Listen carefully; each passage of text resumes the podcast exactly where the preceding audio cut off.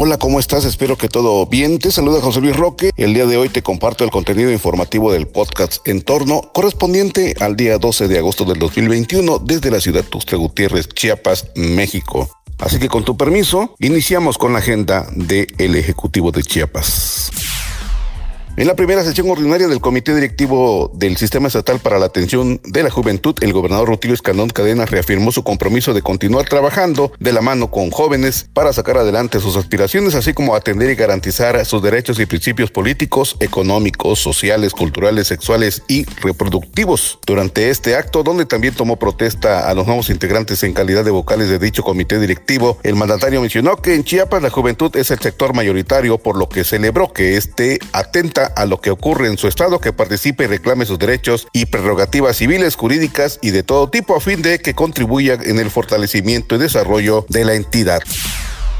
El gobernador Rutilio Escandón Cadenas informó que ha iniciado la vacunación anti-COVID-19 a jóvenes de 18 años en adelante en los municipios Tuxtla Gutiérrez y Tapachula de Córdoba y Ordóñez y explicó que si hay personas que por alguna razón se encuentran rezagadas en este proceso de inmunización, también pueden acudir a los distintos centros de vacunación a recibir este biológico. Subrayó que la jornada de vacunación de personas mayores de 18 años se realizará en cuatro macrocentros en Tuxtla Gutiérrez, ubicados en Cañahueca, Panchón Contreras, Universidad Autónoma de Chiapas y Universidad de Ciencias y Artes de Chiapas, mientras que en Tapachula los dos macrocentros se encuentran en el Teatro de la Ciudad y Centro de Convivencia.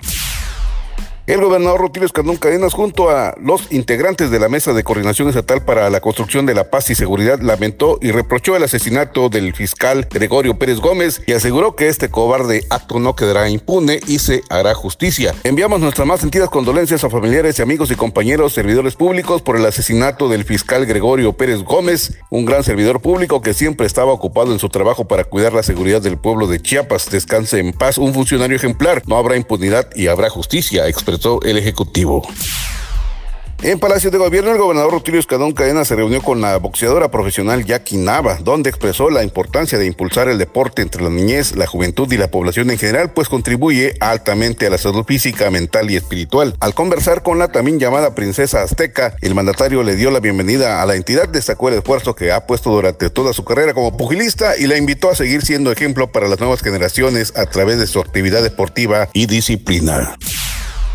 Durante la inauguración del almacén de las oficinas auxiliares de la Secretaría General de Gobierno, el gobernador Rutilio Escandón Cadena subrayó que con la consolidación de este espacio destinado a resguardar los archivos patrimoniales e históricos de los chiapanecos y chiapanecas, además de fortalecer y mejorar integralmente los servicios públicos, se busca brindar atención ágil, pronta, expedita y verídica a la ciudadanía. Tenemos en este nuevo archivo general un edificio moderno y ordenado con columnas fuertes y sólidas para albergar los expedientes de catastro del registro público de la propiedad y del archivo general de notarías, los cuales son acervos que representan la esencia histórica historia y economía de Chiapas. Aquí están todos los documentos que amparan la legitimidad de la propiedad de las personas. Apuntó.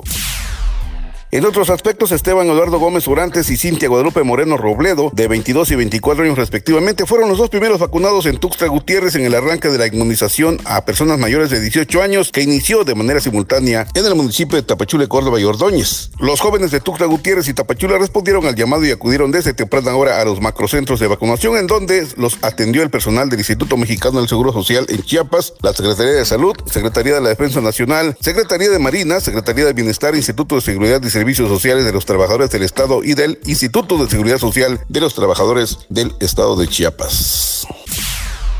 En el marco del 43 aniversario de la fundación del Colegio de Bachilleres de Chiapas se lleva a cabo el segundo foro virtual de prácticas innovadoras, actividades dirigidas a la plantilla docente, directores y coordinadores de los 338 planteles a fin de fortalecer la formación académica. En este contexto, la titular de esta institución, Nancy Leticia Hernández Reyes, señaló la importancia de realizar estos encuentros que llevan objetivos de analizar y reflexionar sobre lo que se hace en torno a la práctica educativa.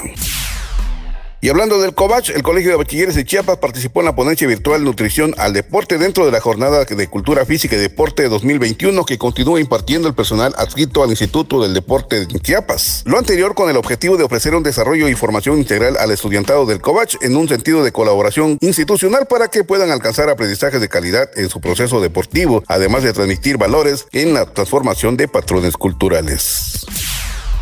El secretario de Hacienda, Javier Jiménez Jiménez, de manera constante se encuentra realizando recorridos en las distintas delegaciones y oficinas centrales de dicha dependencia estatal a fin de verificar la atención y el servicio que recibe la población que acude a realizar trámites y pagos. El funcionario señaló que es prioridad coordinar el esfuerzo de todos quienes laboran en Hacienda para dar buenos resultados al acercar los servicios y las herramientas necesarias con el propósito de que Chiapas siga avanzando en todos los ámbitos. En San Cristóbal de las Casas se realizó el tercer conversatorio regional para el diagnóstico de la política estatal anticorrupción, un espacio de diálogo que permitió recolectar diversas perspectivas y opiniones de actores representativos de la zona altos sobre las causas, efectos y potenciales soluciones a este problema, a fin de que sirva como insumo en la elaboración del diagnóstico de la política contra la corrupción en el Estado. Los temas del conversatorio tuvieron como referencia los cuatro ejes de la política nacional anticorrupción, combatir la corrupción y la impunidad, combatir la arbitrariedad y el abuso de poder, promover la mejora de la gestión pública y de los puntos de contacto gobierno-sociedad e involucrar a la sociedad y el sector privado. Y por último, la campaña de medicina preventiva que se efectúa de forma permanente dirigida al personal del zoológico regional Miguel Álvarez del Toro ha logrado mantener un monitoreo constante de la salud de los trabajadores, con lo que se ha detectado de forma preventiva hipertensión arterial y diabetes en el personal operativo. Se realizan más de 60 electrocardiogramas al personal operativo debido a que se desempeñan actividades que implican constante contacto con la naturaleza, la fauna y los visitantes. Así se ha logrado detectar alteraciones de hipertensión arterial con anticipación en esta campaña preventiva. Si te gustó ese estilo de informarte, te invito a seguirnos en el canal y compártelo con tus contactos. Por hoy es todo. Nos escuchamos en la siguiente entrega de Entornos Podcasts. Muchas gracias por permitirnos informarte. Hasta la próxima.